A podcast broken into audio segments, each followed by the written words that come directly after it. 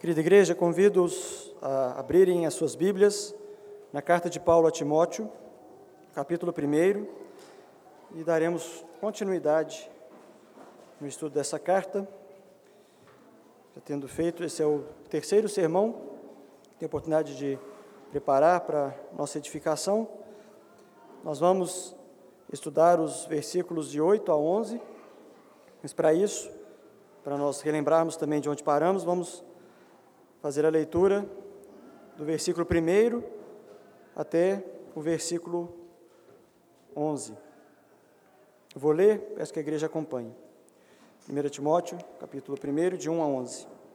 Paulo, apóstolo de Cristo Jesus, pelo mandato de Deus, nosso Salvador, e de Cristo Jesus, nossa esperança, a Timóteo, verdadeiro filho na fé, graça, misericórdia e paz, da parte de Deus Pai e de Cristo Jesus, nosso Senhor quando eu estava de viagem rumo da Macedônia, te roguei permanecesses ainda em Éfeso para admoestares a certas pessoas, a fim de que não ensinem outra doutrina, nem se ocupem com fábulas e genealogias sem fim, que antes promovem discussões do que o serviço de Deus na fé.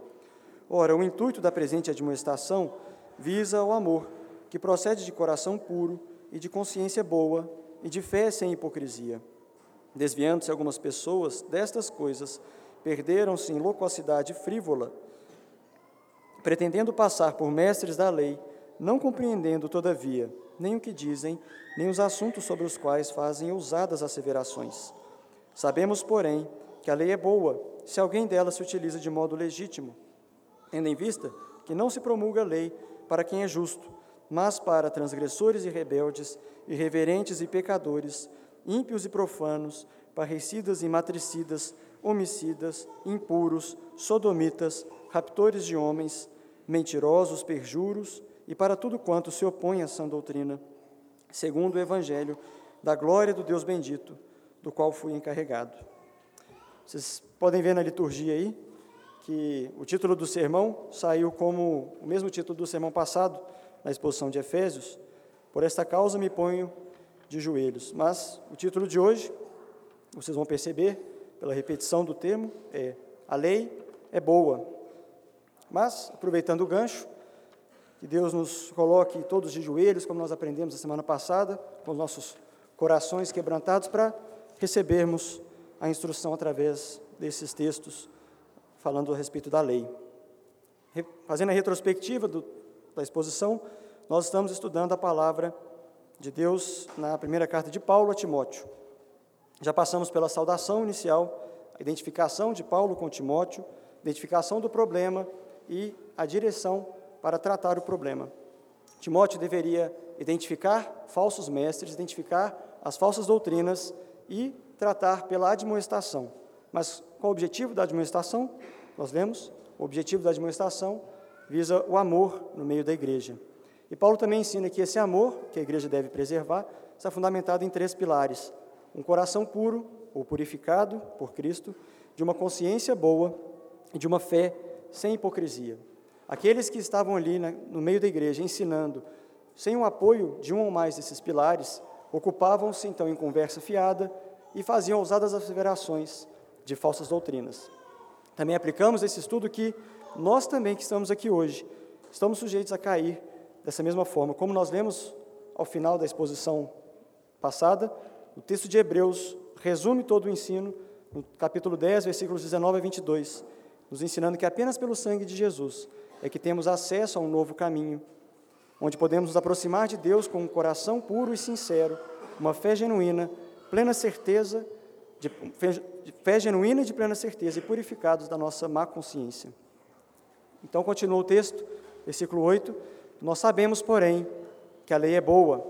Terminada então essa defesa contra os falsos mestres e contra e ensinando o remédio que eles deveriam aplicar, Paulo apresenta o conteúdo dessas asseverações. E nós sabemos disso pelo conectivo que ele usa, o termo porém, que tem um sentido de contradizer.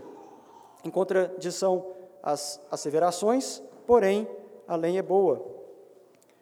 E as coisas que eles falavam, nós sabemos exatamente o que, que eles falavam a respeito da lei, o texto não explica, mas é possível que eles falassem que a lei não é boa, ou possível que eles falassem que a lei já tinha passado, era antiquada, como nós vemos hoje em dia algumas pessoas defendendo, e agora novas regras do período novo da graça invalidavam a lei.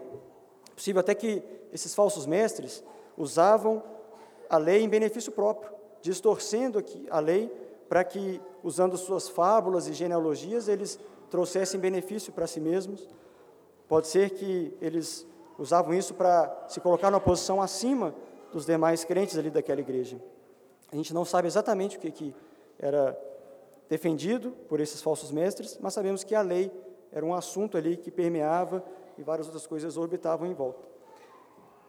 Nós não temos certeza, mas nós podemos assumir que aquelas pessoas também, por causa desse mau uso da lei, estivessem perdendo o interesse pela lei, perdendo o apreço, às vezes pelo fardo que os falsos mestres colocavam sobre eles ali, de uma lei que eles não conseguiam jamais atingir, enquanto eles, os falsos mestres, estavam ali numa elite do cumprimento da lei, isso talvez pudesse os desanimar. Vamos, então, adotar essa premissa, considerando que nós também estamos sujeitos a isso, nós também temos problemas com leis, não é daquela época e não é apenas de hoje, que temos problemas com leis, tanto para cumprir as leis, como para entendê-las ou também para criar leis. Nós temos problemas naturais no nosso dia a dia com leis de trânsito. Nós às vezes nem entendemos, não cumprimos e não queremos saber também. Nós temos, quando somos adolescentes, temos problemas com as leis dos nossos pais e começamos ali a nos rebelar e achar que está muito apertado. Nós não gostamos das leis civis, às vezes, porque vemos péssimos exemplos naqueles que são os legisladores.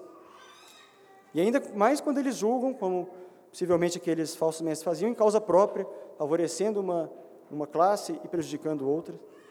Em alguns momentos, nós, nos dá a impressão que alguns políticos passam todo o seu mandato, todo o tempo de seu trabalho, fazendo leis abusivas, leis injustas, ou leis totalitárias, ou até leis simplesmente esdrúxulas, para encher o cidadão de obrigações e regras. Alguns exemplos que eu pesquisei, não só no Brasil, mas em outros lugares do mundo também, nós vemos o quanto isso é natural do ser humano. Na Dinamarca, é proibido dar partida em um carro se tiver uma pessoa debaixo dele. Tem uma lei para isso. No Oregon, nos Estados Unidos, é proibido praticar exercícios físicos enquanto está dirigindo em uma rodovia. Em Denver, nos Estados Unidos, também é proibido emprestar um aspirador de pó ao seu vizinho. Tem uma lei que diz isso. Na França, tem uma lei promulgada há 300 anos e que é vigente até hoje, e que é proibido dar o nome de Napoleão a um porco. E tem uma cidade na Califórnia que, se alguém quiser usar uma bota, deve ter por lei pelo menos duas vacas. E essas leis são estúpidas e nos fazem achar cômico, rir, evidentemente, mas em outras, por outro lado, existem leis que nós vemos nitidamente o pecado arraigado ali, na, na impressão dessas leis.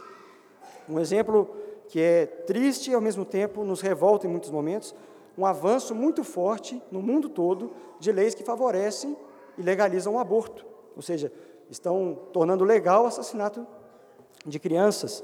Existem leis acerca de casamento homossexual, e não no aspecto sociológico de homossexuais poderem viver juntos ali, compartilharem as leis que todos nós estamos sujeitos, mas de obrigar pastores e igrejas a celebrarem casamentos homossexuais diante de Deus. Leis sobre legalização de pedofilia, leis que vitimizam os criminosos, amenizam as suas punições e assim invertem a justiça leis que removem o princípio de, liberdade, de propriedade privada e distribuem aquilo que é de um cidadão para outras pessoas por força de lei.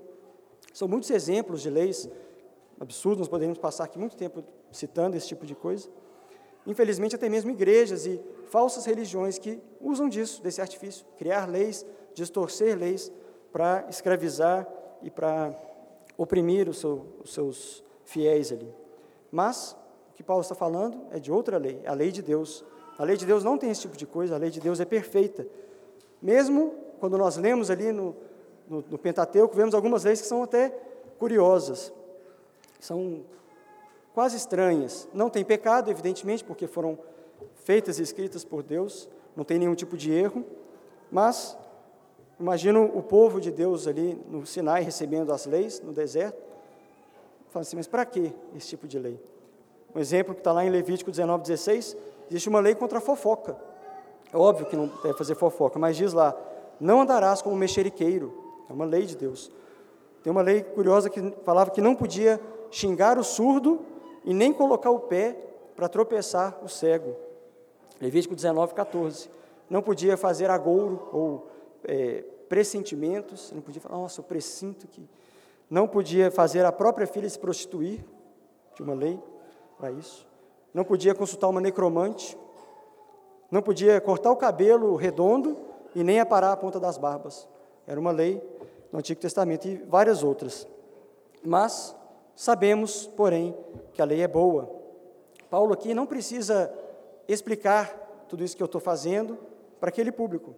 Ele sabia que a lei era boa, Timóteo sabia que a lei era boa, ele está assumindo que todos sabiam que a lei era boa. E nós, hoje aqui, estamos sendo é, ensinados e relembrados que a lei é boa. Todos nós sabemos disso. Mas por outro lado, será que nós realmente sabemos que a lei é boa? Os princípios lá em Provérbios nos ensinam que a sabedoria consiste em aplicar na vida do dia a dia um conhecimento teórico. Então, apesar de nós conhecermos intelectualmente que a lei é boa, e eu estou falando aqui, então podemos assumir que sim, nós vivemos realmente como se a lei fosse boa? Eu acho que não. Nós temos dificuldade, assim como leis de trânsito ou leis civis, temos dificuldade com a lei de Deus. Nós lemos os Dez Mandamentos e percebemos que temos dificuldade. Lemos as leis que Cristo interpretou lá em Mateus 5, quando ele dizia, disse várias vezes: Ouviste o que foi dito, eu, porém, vos digo algum, algum dos mandamentos aplicados e explicados.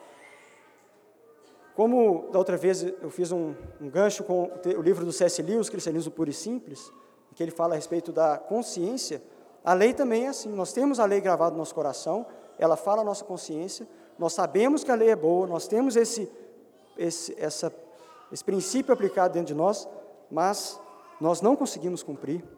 E é exatamente por isso que nós não gostamos das leis. Por quê? Nesse sentido, nós somos como morcegos ali no escuro, e de repente uma luz é apontada para nós e você já fez isso, eles ficam malucos, ficam agitados e querem fugir, querem se esconder de novo. A luz irrita os olhos. Com a lei, o pecado nos faz odiar a lei, porque a lei revela o quão ruim nós somos e o quão distante nós estamos daquele padrão que nós devemos seguir. Ela nos incomoda porque aperta assim na nossa ferida que nós tentamos, tentamos esconder.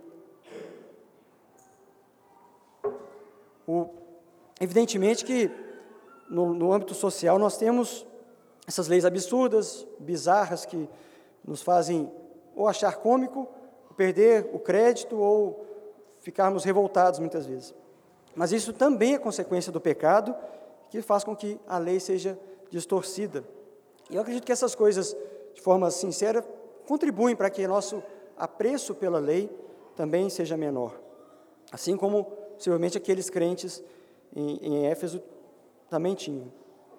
O povo de Deus, que originalmente recebeu as leis de Deus, lá no, no livro do Êxodo, 20, no capítulo 20, deve ter achado estranho também algumas dessas regras, como eu citei, ou, por exemplo, ter que matar um boi que matou outro boi com a chifrada.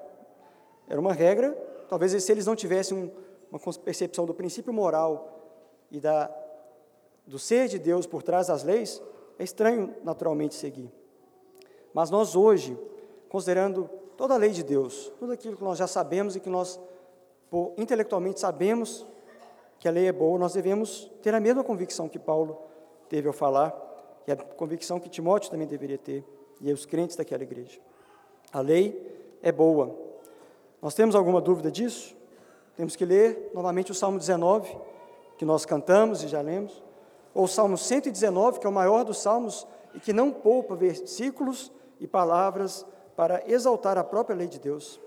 Um resumo riquíssimo que nós podemos ter está no livro de Levítico, no capítulo 19, nós lemos o versículo 1 e 2, mas eu vou ler dos versículos 1 ao 5 e vou ler mais alguns nesse capítulo, peço que acompanhem, nós vemos quão rica é a lei de Deus. Disse o Senhor a Moisés: Fala a toda a congregação dos filhos de Israel e dize-lhes: Santos sereis, porque eu, Senhor, vosso Deus, sou santo.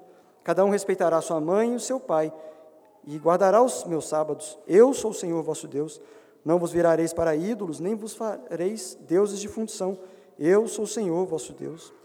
Quando oferecerdes sacrifício pacífico ao Senhor, oferecê-lo-eis para que sejais aceitos.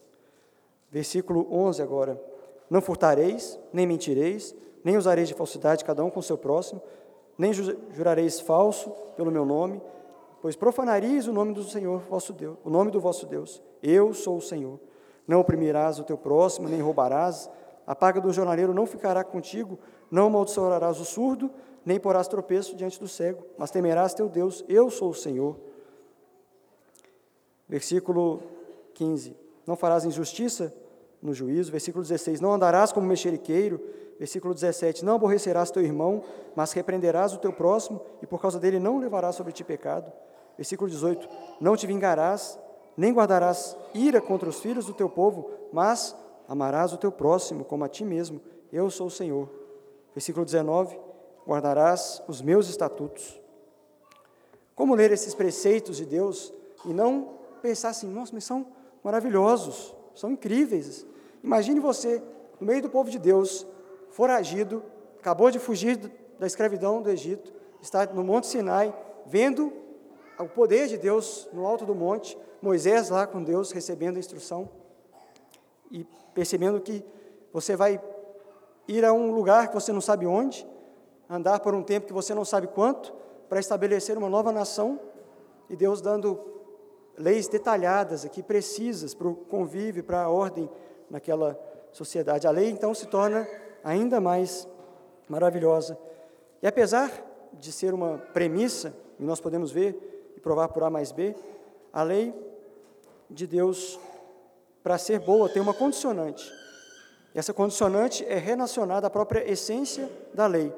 A lei é boa se, se for utilizada de um modo legítimo. Vamos ler no versículo, na continuação. Sabemos, porém, que a lei é boa se alguém dela se utiliza de modo legítimo. A palavra legítimo possui a sua raiz na própria palavra lei, com o significado de aquele que segue a lei. Então, a lei é boa se for utilizada como que seguindo a lei. Ou a lei é boa para quem segue a lei, a lei é boa para quem a obedece. Isso é óbvio. Né? É natural que aquele que segue a lei vai achá-la boa. Isso é tão claro quanto dizer que é bom quem usa um tênis, usa no pé e não coloca na cabeça. Ou um café quentinho, é bom para você tomar de manhã, não é para você pingar no olho ou para lavar seu carro. É uma coisa óbvia. A lei é boa para quem segue a lei. Mas por que Paulo diz isso? Para que algo tão óbvio assim? E a explicação de, dessa, desse ensino trivial, mas profundo, continua no versículo 9 que diz assim: Tendo em vista que não se promulga a lei para quem é justo, mas para. Uma imagem que me ajudou a entender, que veio na minha mente quando estava preparando esse estudo, aquela do cavalo pé de pano, o cavalo do pica-pau, que em um dos episódios tem uma vara assim pendurada com uma cenoura na frente. E é essa cenoura que faz com que ele vá para frente na expectativa de um dia conseguir alcançá-lo. Então a lei é como essa cenoura. O uso legítimo dela é como nós vamos vamos tentando alcançá-la enquanto a seguimos, até o dia que vamos, vamos chegar. Se alguém é justo, não tem necessidade de seguir como que correndo atrás da lei, como que tentando alcançá-la. Se alguém é justo, a imagem é mais como de um espelho colocado diante de você e você vai na, tentar chegar naquele alvo. O seu, sua premissa, seu alvo, seu objetivo é ser você mesmo. Ou seja, se você acha que é justo, você se basta, já está bom assim. Quem acha que está no caminho certo, mesmo que hajam vários desvios e, e bifurcações, não precisa de um mapa para guiá-lo até o destino final. A carta de Tiago nos diz algo no, vers, no capítulo 1, versículo 23, da seguinte maneira: uma ilustração inspirada por Deus agora. Porque se alguém é ouvinte da palavra e não praticante, assemelha-se ao homem que contempla num espelho o seu rosto natural, pois a si mesmo se contempla. E se retira e para logo esquece de como era a sua aparência. Então, esse alvo em si mesmo é um alvo vão e, e frugaz. Esse raciocínio, iniciado por Paulo aqui, mostra que os falsos ensinos dessas certas pessoas atribuíam a eles mesmos uma espécie de ascetismo religioso e uma classificação entre os crentes. Provavelmente, os justos promulgavam leis, os justos promulgavam leis que, à medida de sua própria justiça, condenando aqueles fracos que não conseguiu alcançar, ou pelas suas genealogias, o seu histórico, seu, como eu disse da outra vez, seu pedigree e suas fábulas, atribuíam às suas famílias um nível mais elevado em relação aos demais. Então, para essas pessoas, a lei, de fato, era inútil. Timóteo não tinha que se preocupar com o ensino da lei para eles. Por isso é que não se promulga lei para quem é justo, mas para transgressores e rebeldes. E Paulo entra em uma lista de pecados aqui, gravíssimos e severos. Ele pesa bem a mão quando cita a lista daqueles que são é, alvo da aplicação da lei.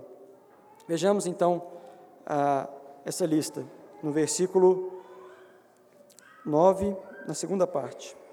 Mas para transgressores e rebeldes, irreverentes e pecadores, ímpios e profanos, que significa, profano significa aquele que não pertence ao que é sagrado, parricidas e matricidas, e aqui uma observação que palavras difíceis às vezes nos fazem perder um pouco do sentido, do sentido mais é, forte. São assassinos de pais e assassinos de mães, homicidas, que são assassinos, impuros, aqui relacionado à sexualidade, ou seja, pessoas que não guardam a castidade, sodomitas, outro termo um pouco mais incomum, mas qual, qual é a origem do termo? Sodoma. E qual que é a fama de Sodoma? De haver homens corrompendo-se com outros homens, ou seja, relação homossexual. Raptores de homens, que é um crime comum na época, que é o sequestro, né, o roubo de pessoas, de crianças, de mulheres, para escravizá-los, ou outros fins. Mentirosos e perjuros, aqueles que juram falsamente. E para tudo quanto se opõe à sã doutrina. Imagine agora um lugar cheio desse tipo de gente. Imagine um lugar assim, com esse, todos esses pecados reunidos nas pessoas. Naturalmente, a gente acaba imaginando um presídio, né?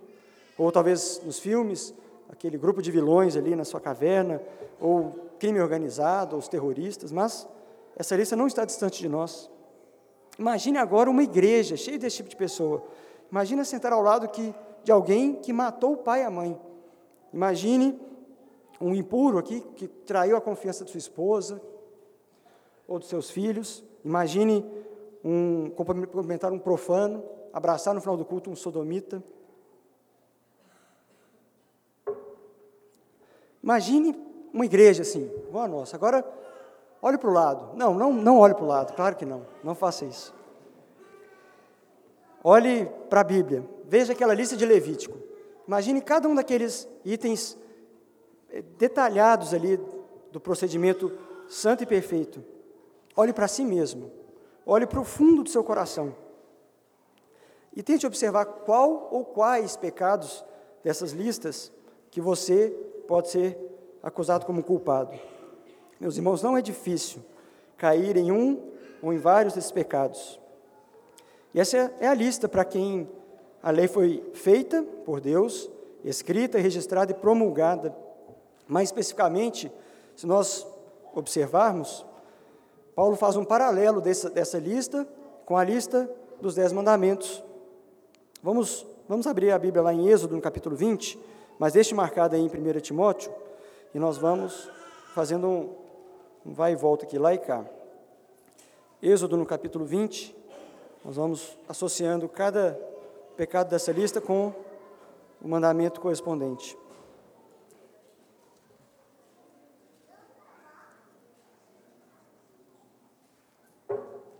Êxodo 20, versículos 1 e 2 dizem assim: Então falou Deus todas essas palavras: Eu sou o Senhor teu Deus, que te tirei da terra do Egito, da casa da servidão. Primeiro mandamento: não terás outros deuses diante de mim.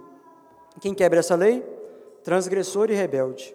Segundo mandamento: não farás para ti imagem de escultura. Segundo, quebrou esse mandamento? Irreverente pecador, ou aquele que presta reverência a outros deuses. Terceiro mandamento: não tomarás o nome do Senhor teu Deus em vão. ímpio, ou aquele que não, que não carrega o nome de Deus, ou faz de forma vã. Quarto mandamento: guarda o dia de sábado, para o santificar e o guardar. Profano.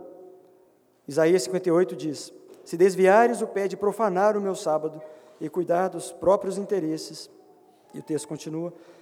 Quinto mandamento: honra teu pai e tua mãe. Parricida e matricida, o extremo da desonra aos pais. Diz Colossenses 3:20: Filhos, em tudo obedecei a vossos pais, pois fazê-lo é grato diante do Senhor.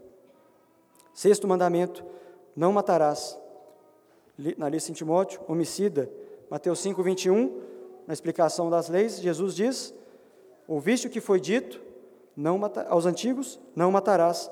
Eu, porém, vos digo: todo aquele que sem motivo se irá contra seu irmão está sujeito ao tribunal, e quem o chamar tolo será sujeito ao inferno de fogo. Sétimo mandamento: não adulterarás. Impuro, na lista da carta aos Timóteos. 1 Coríntios 6, de 9 a 11, diz: Ou não sabeis que injustos não herdarão o reino de Deus? Não vos enganeis, nem impuros, nem idólatras, nem adúlteros, nem efeminados, nem sodomitas, nem ladrões, nem avarentos, nem bêbados, nem maldizentes, nem roubadores herdarão o reino de Deus. Oitavo mandamento: raptor, não furtarás, ou raptor, na lista em Timóteo.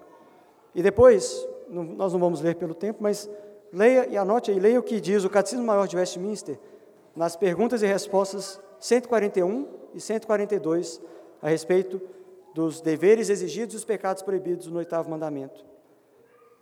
Versículo, nono mandamento. Não dirás falso testemunho, na lista em Timóteo, mentiroso. Décimo mandamento, não cobiçarás. No, na lista em, em 1 Timóteo, perjuro.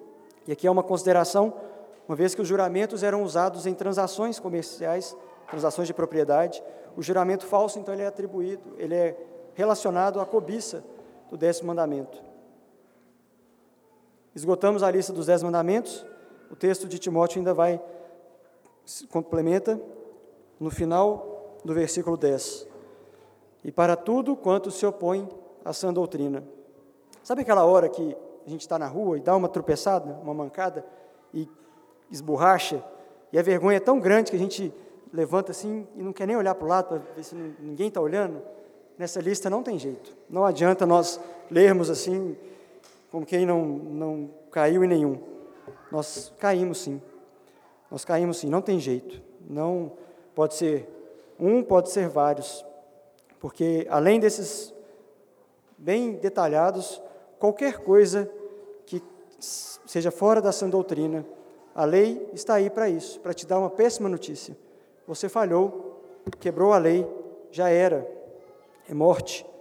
Então, tanto os originais, os leitores originais dessa carta, né, os ouvintes e os leitores originais dessa carta, como nós, a lei é promulgada apontando o dedo na nossa cara, mostrando que há um padrão perfeito, mas existe um abismo entre esse padrão e nós mesmos e a nossa vida. E agora? Não tem como escapar. Estamos na lista de cima, estamos na lista dos culpados. Eu, pelo menos, fui pego aqui em vários dos itens. A lei foi promulgada para a gente como eu e você. Mas então, e aí? Como que essa lei pode ser boa para nós? E agora eu vou usar uma outra ilustração de um pastor, pastor Paul Washer, de um sermão que eu ouvi quando preparava também esse, esse estudo, que é de um caso que aconteceu com ele, um caso real. A sua mãe estava doente, apresentou sintomas, e ele a levou para fazer os exames, com os exames na mão, levou ao médico. Chegando na consulta, o médico olhou no fundo dos olhos dela e, sem mais delongas, disse: Senhor Washer, a senhora tem um câncer. E nesse momento, a minha mãe, o Washer falando, minha mãe desabou e começou a chorar. E o médico continuou: A doença está em um estágio avançado e pode lhe matar, a não ser que a senhora inicie logo um tratamento faça uma cirurgia, tome os remédios controlados, seu tempo será muito curto aqui. Paul Washer conta então que viu sua mãe se sentar e chorar aos prantos copiosamente. E mesmo quando ela, enquanto ela estava chorando, o médico parecia que não tinha dó e apontando nos exames, olha, aqui está falando isso, aqui está falando aquilo. os problemas eram graves e ele insistia na gravidade e na urgência do tratamento. Eu estava ali, Paul Washer falando, vendo um homem fazer minha mãe chorar. Não é agradável esse tipo de situação. Se fosse uma outra situação, deveria ter dado um soco naquele cara. Mas, terminada a consulta, eu, mesmo que a mãe ainda estivesse chorando e, triste, chateada, eu fui lá e agradeci o médico. Conhecendo minha mãe, eu sei que aquelas palavras duras foram que fizeram ela perceber a gravidade do problema, as consequências e assim que ela se cuidasse o quanto antes. Dessa forma, então, o exame que ela fez é bom, ainda que o resultado seja muito ruim. Ele nos compara, um exame de saúde, ele nos compara com um padrão de saúde boa, perfeita, e nos mostra que todo desvio disso pode nos levar a uma doença. Toda doença grave não tratada vai nos levar à morte. Tá bom, e aí? E a lei? A lei é um exame. Um exame, um exame completo, assim, com ultrassom, com é, ressonância, eletrocardiograma, exame de tomografia, exame de sangue, glicose, covid, unha encravada, calvície. É um exame, um check-up, scanner completo, não passa nada. Vamos lembrar do texto lá de Tiago 1, 23, que nós já lemos? Eu vou fazer a leitura agora, adicionando o versículo 24. Diz assim, Tiago 1, 23. Porque se alguém é ouvinte da palavra e não praticante, assemelha-se ao homem que contempla num espelho seu próprio rosto, seu rosto natural, pois a si mesmo se contempla e se retira e para logo se esquece de como era sua aparência. Mas aquele que considera atentamente na lei perfeita, lei da liberdade, e nela persevera, não sendo ouvinte negligente, mas um operoso praticante, esse será bem-aventurado no que realizar. A lei nos mostra, então, que estamos correndo na direção errada, mas, se a praticarmos, corrigimos a rota da nossa viagem para o percurso certo. Ela nos diz não apenas que nosso cabelo está bagunçado e o nosso rosto está sujo, mas nos ensina como pentear, como lavar, perdão. Ela não apenas nos diz que nós estamos nos alimentando mal, mas ela é o próprio alimento para as nossas almas. Por isso, e dessa forma então, que a lei é boa. A lei é boa, segundo o versículo 11, que diz o seguinte: 1 Timóteo 1:11, a lei é boa, segundo o evangelho da glória do Deus bendito, do qual fui encarregado. A lei, meus irmãos, então é o parâmetro da nossa saúde espiritual plena. Ela é a revelação do padrão de santidade de Deus, é o padrão que nós deveríamos estar. Ele é o cumprimento perfeito da vontade de Deus em todo momento. E nós conseguimos isso? Não, já vimos que não. É aí que entra o Evangelho, que entra a boa notícia. Enquanto a lei não nos traz notícia boa, ela nos aponta a doença, o Evangelho sim nos aponta a cura. O Evangelho da glória de Deus bendito nos revela, então, o uso legítimo da lei. E acredito que a melhor forma de nós entendermos isso, como que é a relação entre a lei e a glória não é com outra história ou outro, outra ilustração, mas é com a própria palavra de Deus, lá em Romanos, no capítulo 7, texto que nós já lemos na liturgia, Romanos 7, de 7 a 12. Eu vou fazer questão de ler mais uma vez o texto. Romanos, capítulo 7, versículos de 7 a 12. Pode acompanhar na liturgia ou também abrir na sua, palavra, na sua Bíblia. Nós vamos entender claramente. Que diremos, pois? É a lei pecado? De modo nenhum. Mas eu não teria conhecido o pecado senão por intermédio da lei, pois não teria eu conhecido a cobiça se a lei não dissera não cobiçarás. Mas o pecado, tomando ocasião pelo mandamento, despertou em mim toda sorte de concupiscência, porque sem lei está morto o pecado. Outrora, sem a lei eu vivia, mas sobrevindo o preceito, reviveu o pecado e eu morri. E o mandamento que me fora para a vida, verifiquei que este mesmo se me tornou para a morte, porque o pecado prevalecendo do mandamento, pelo mesmo mandamento me enganou e me matou. Por conseguinte, a lei é santa, e o mandamento santo e justo e bom. Ou seja, a lei aponta o meu pecado. Sem ela, eu e você estaríamos livres para viver como quiséssemos. Mas tendo a lei, nós morremos. É como se a senhora Washer tivesse ido fazer um exame e no exame tivesse só os dados dela, sua glicose estava 8, seu coração estava batendo a 2 por minuto, seu pâncreas estivesse verde, e tudo bem, ela ia sair de lá com o exame debaixo do braço e achar que estaria bem. Mas tendo um parâmetro de saúde plena, assim, não, a glicose está 8, mas devia estar 400. Não sei, né, doutor César? Mas o pâncreas, não sei se ele é verde, mas se ele tivesse uma cor diferente da que deveria estar, está errado. Então é preciso ter um padrão de boa saúde para comparar e ver em que estado nós estamos. Mas aí, o texto de Romanos continua e nós temos uma virada de jogo. O versículo 25 diz: Graças a Deus. Perdão, versículo, vou começar no 24. Desaventurado homem que sou, quem me livrará do corpo dessa morte? Ou seja, sem, sem esse, essa esperança, sem um remédio, a conclusão nossa é essa. Quem vai nos livrar desse corpo morto, desse corpo em pecado? Versículo 25, então, nós viramos a chave. Versículo 25 de Romanos 7. Graças a Deus por Jesus Cristo, nosso Senhor, de maneira que eu, de mim mesmo, com a mente sou escravo da lei de Deus, mas segundo a carne, da lei do pecado. Versículo 1 do capítulo 8, na sequência. Agora, pois, já nenhuma condenação há para os que estão em Cristo Jesus, porque a lei do Espírito da vida em Cristo Jesus te livrou da lei do pecado e da morte, porquanto que fora impossível a lei, no que estava enferma pela carne, isto fez Deus, enviando o seu próprio Filho, em semelhança de carne pecaminosa, e no tocante ao pecado, e com efeito, condenou Deus na carne o pecado, a fim de que o preceito da lei se cumprisse em nós que não andamos segundo a carne, mas segundo o Espírito. Até o versículo 4. Ou seja, a lei aponta o meu pecado, e sem ela eu e você estaremos livres para pecar. Mas agora, por causa do que Cristo fez, a lei finalmente se torna boa, tendo Cristo cumprido a lei em nosso lugar, ela se torna boa para nós. Tendo Cristo morrido a nossa morte por causa da nossa desobediência, a lei se torna boa. E agora que a lei se tornou boa, o que, que nós devemos fazer? Nos agarrar, não no cumprimento da justiça por nós mesmos, porque isso nós já vimos que não vai acontecer, mas na justiça de Deus, na justiça de Cristo. Não volte a confiar em nenhum segundo sequer na sua própria justiça, na sua capacidade de fazer as coisas certas. Isso não vai funcionar. Mas, uma vez que a lei se tornou boa, e ela é boa para te salvar, ela também é boa para te santificar. Antes a lei era pesada demais, era terrível, mas agora a lei é maravilhosa, é algo que nós temos que contemplar.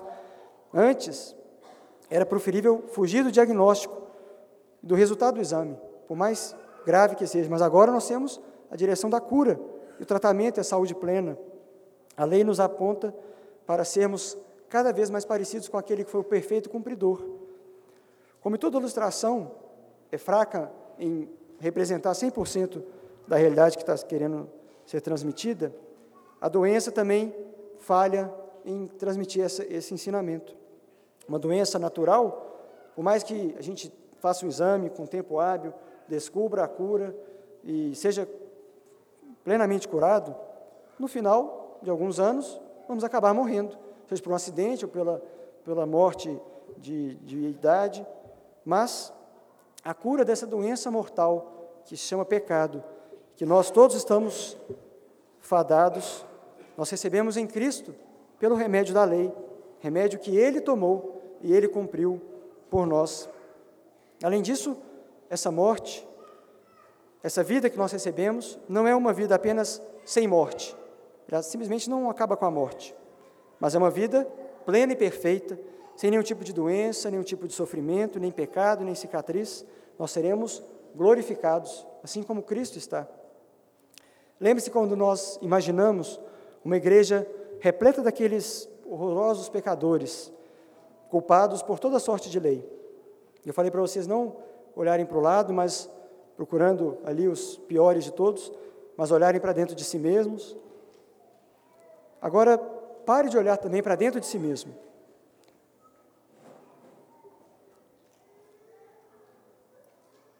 Ao invés de olhar, ao invés de olhar para si mesmo, olhe para a cruz, olhe para Cristo.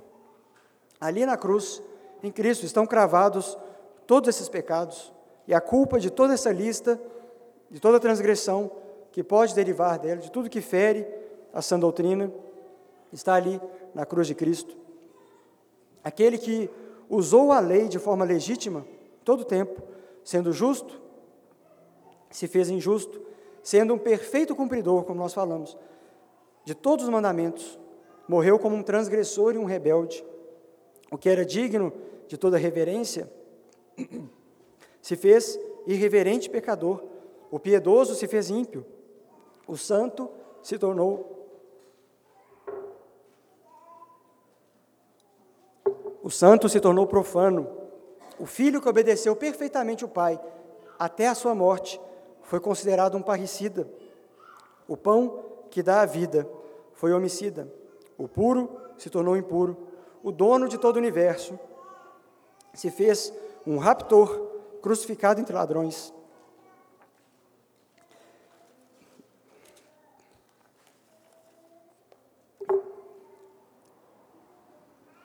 Verdade se tornou uma mentira no nosso lugar. E se não se restringisse a essa lista exaustivamente, Jesus tomou sobre si cada um dos nossos pecados, até aqueles que nós consideramos pequenininhos, das leizinhas menores, aqueles que nós quebramos no nosso dia a dia, ou aqueles que nós escondemos do público, até mesmo por esse pecado, Jesus morreu. Até mesmo o pecado que Paulo está condenando aqui, de criar leis, de favorecer uns em detrimento de outros, aquilo que Paulo já falou a respeito dos falsos mestres. Para que a lei fosse boa, então, Jesus se tornou mal. Para que o nosso laudo médico fosse de uma saúde plena, Jesus tomou para si todas as nossas enfermidades e as carregou até a cruz. Pela morte dele em nosso lugar é que nós ganhamos vida, e uma vida que não termina. A vida eterna, saúde plena, alegria infinita, que é para o louvor e honra e glória do nosso Deus bendito. Portanto, meus irmãos, finalmente vamos, vamos concluir com quatro meditações desse texto. Se você ainda não entendeu como a lei de Deus é boa, é porque você realmente não entendeu que você está muito distante do cumprimento real da lei. Se a lei de Deus não tem um lugar muito caro para você, no seu coração, você acha, de alguma forma, que você é a própria lei, que você pode cumprir. Se você quiser, eu dou um estalo e agora eu vou cumprir. Mas não. Você acha que você é bom e a lei não. O que você está fazendo nessa situação é tentar tratar uma parada cardíaca terminal ou um AVC com morte cerebral tomando uma aspirina. Ou então inalando lavanda com hortelã-pimenta, como alguns aqui têm feito. Pare com isso. Não, não faça esse tipo de, de juízo. Peça a Deus misericórdia. Peça por cura. Cura real. E enxergue a lei de Deus como que seguindo a lei, mas seguindo os passos que Cristo seguiu.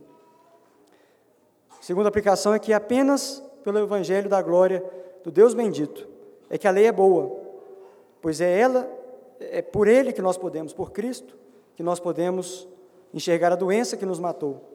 Mas pela morte do único que cumpriu a lei, é que nós temos condições de amar a lei e de seguir a Deus, amar a Cristo e seguir os seus passos. E agora que você recebeu já um transplante de coração, capaz de te dar vida, leia a bula do remédio que segue com o tratamento para recuperar o seu estado de saúde espiritual, como um pós-operatório da conversão, que é chamada santificação, como nós falamos. E cumpra os preceitos, use a lei como esse remédio de uso contínuo e constante, que vai te dar cada vez mais saúde espiritual. E lembre-se de, de também sempre recorrer às consultas de retorno, porque no processo de santificação você eventualmente vai cair, ralar o joelho, às vezes quebrar a perna, mas o coração continua vivo e pulsando. O novo coração que nós recebemos de Deus continua vivo e pulsando. Peça perdão, se arrependa e siga em frente. Você, cada dia mais, sendo santificado, vai desejar ficar longe de tudo quanto se opõe a sã doutrina, que é a doutrina da nossa saúde espiritual.